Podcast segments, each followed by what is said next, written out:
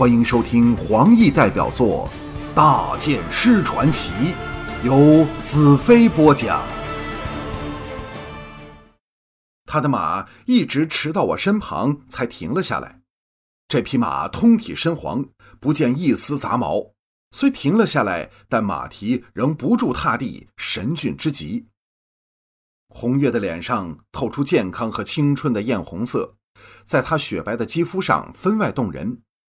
净土女子的白发金肤的确是非常诱人，尤其红月年不过十六，那种娇嫩可爱实在难以形容。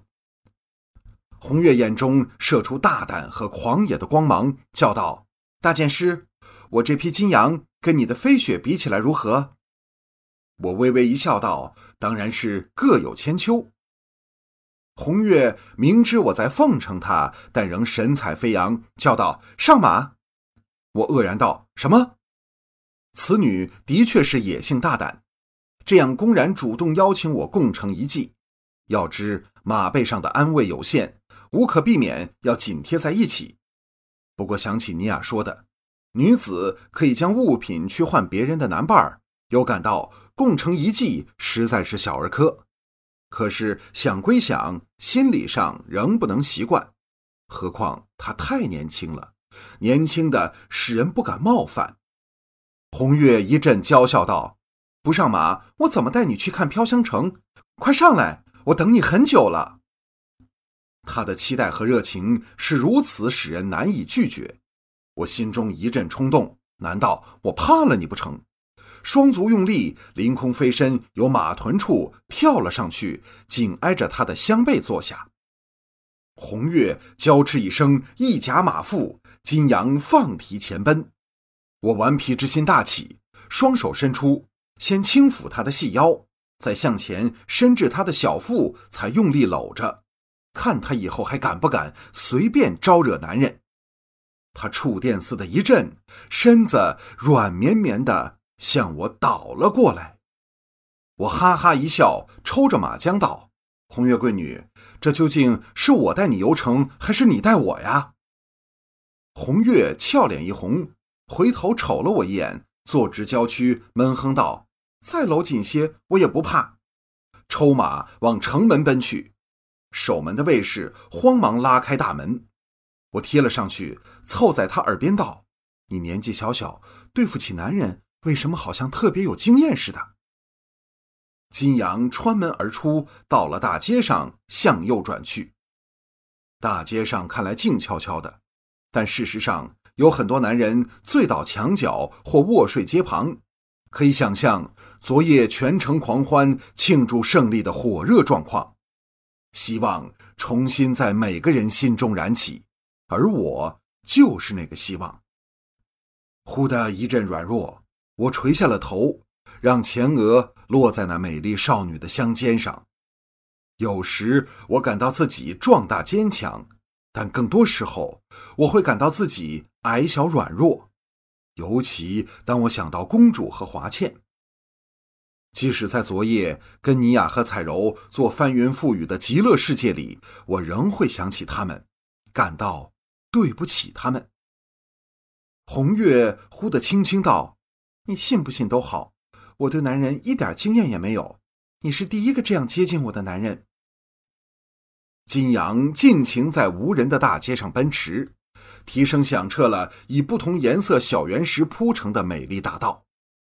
飘香城的主城门在望，这时城门大开，一列长长的马车队正徐徐向城外走去。红月兴致极高，叫道：“太好了，我们去飘香河！你知道吗？自从听说黑叉人攻城以来，父亲就严禁我出城。”这次有你在，他一定没话可说了。我气得松开了手，原来这小妮子是在利用我。金阳载着我们来到城门旁，随着车队穿门而出。只见数十辆骡车上放满了各式各样的盛器，木桶、陶盆、大罐应有尽有。车队里有人叫道：“大件事！”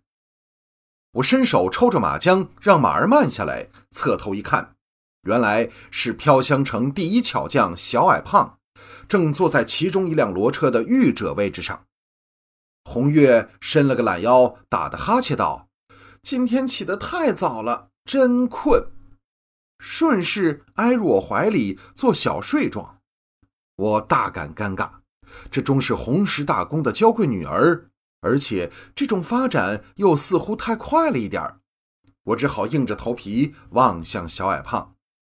哪知小矮胖半个鬼脸之后，笑嘻嘻道：“我现在去载黑油回来。昨晚宴会之后啊，我也没睡，画了这些鬼东西。”手一扬，一张比他还要高的长纸随风飘扬。我一看之下，目瞪口呆。只见上面画满了生动的武器图样，如将黑油喷射的古怪大桶，健身携带黑油的火箭。以特制工具发射的火球，各种匪夷所思的设计，密密麻麻布满纸上。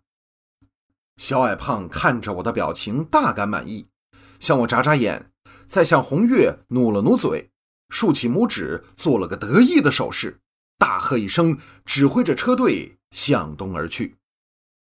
金阳放蹄狂奔，万里长风迎面吹来，红月的长发拂在我的脸上。这小妮子一睡便不起，害得我牙痒痒的，但又拿她没办法。为何我会坐上这马背？忽的想起了西岐，我明白了，他不但年纪、气质、身形都和西岐接近，最为神似的是那种娇痴的样子。只不过西岐温婉，红月率性；西岐羞涩，红月骄纵。这使我不想令他失望，不想断然拒绝他。还有，就是我多多少少感染了净土男女间那种轻松浪漫、无拘无束的开放气氛。美丽的土地，美丽的人，满怀软玉温香下，飘香河的水声在前方隆隆响起。我策马穿过一个树林，奔上了一处隆起的山丘，向前望去。令人观止的飘香河由绿荫原野东南处蜿蜒而来，直至眼前，在浩浩荡荡绕往后面飘香城的方向，来无始，去无终。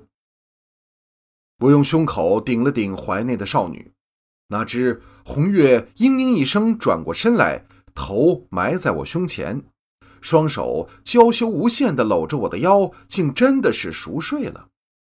这孩子可能昨晚兴奋的睡不着，又见天亮便在花园等我，这时松弛了下来，便再也敌不过睡魔了。我不禁大喜怜惜之心，抱着难舍梦乡的他跳下马来，挑了一块光滑的石头坐下，便让他像大黑般蜷缩在怀里。飘香河水的气味扑面而来。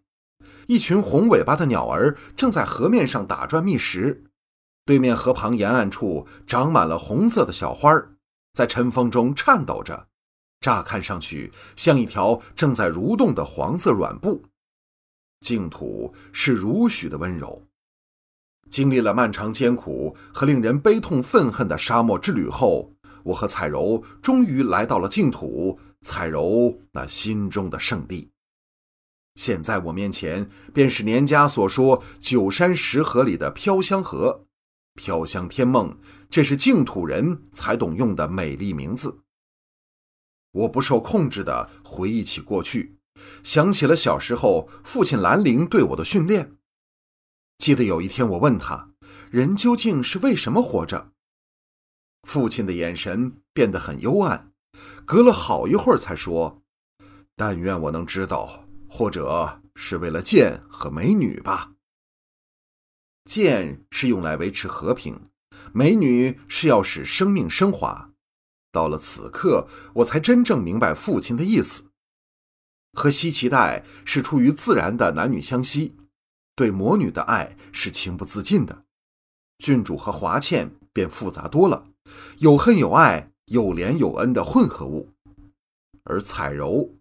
她是自魔女后最使我动心的女子，可是我和她注定是悲剧收场，因为她终有一日要回到巨灵的帐幕去。至于尼雅，却是个无力也不想抗拒的梦，在这充满异国风情净土里的美梦。